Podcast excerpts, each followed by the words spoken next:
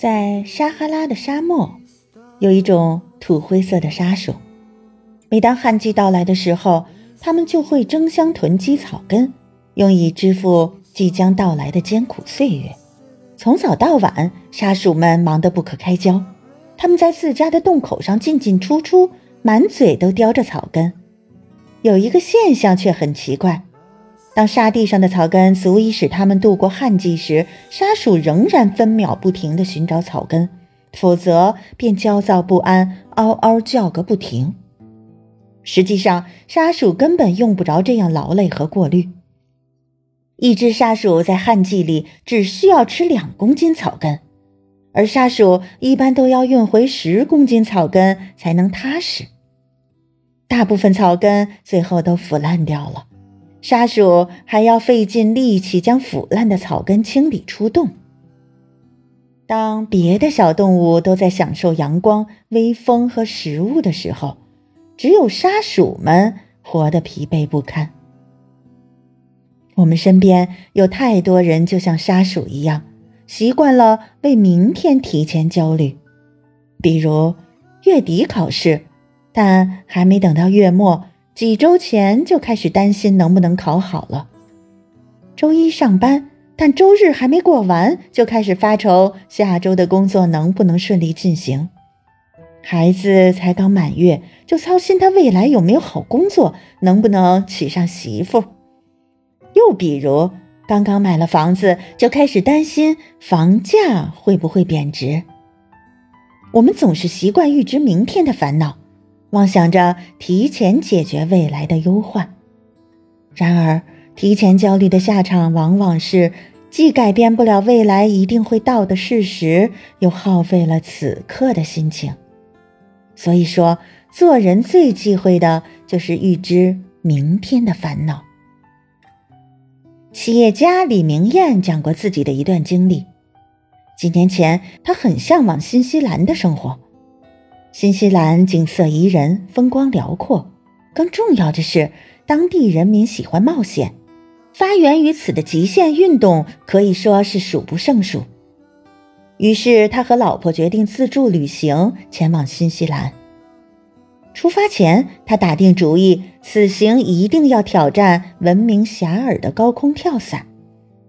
凭着一腔热血，他在网上报了名。想不到，刚刷卡付款后的隔天，他就开始紧张了。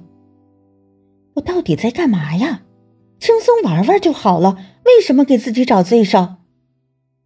他的老婆也在一旁碎碎念：“你说，你要是发生什么意外，我一个人可怎么办？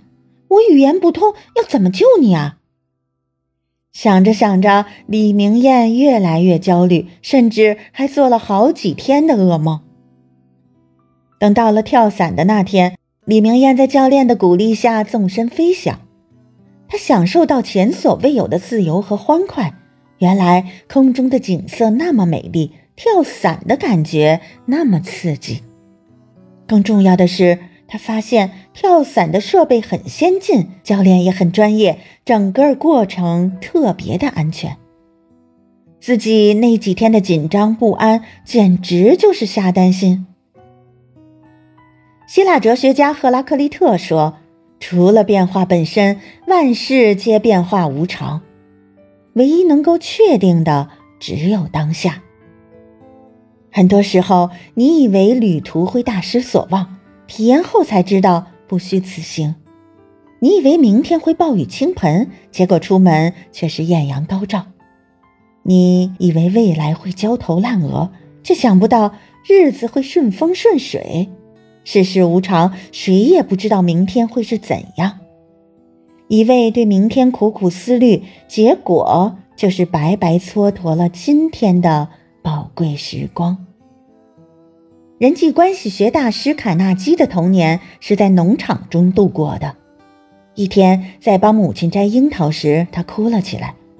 妈妈问：“你哭什么？”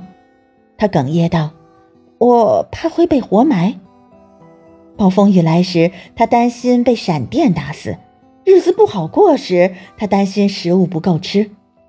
他怕一个名叫山姆·怀特的男孩会割下他的两只耳朵。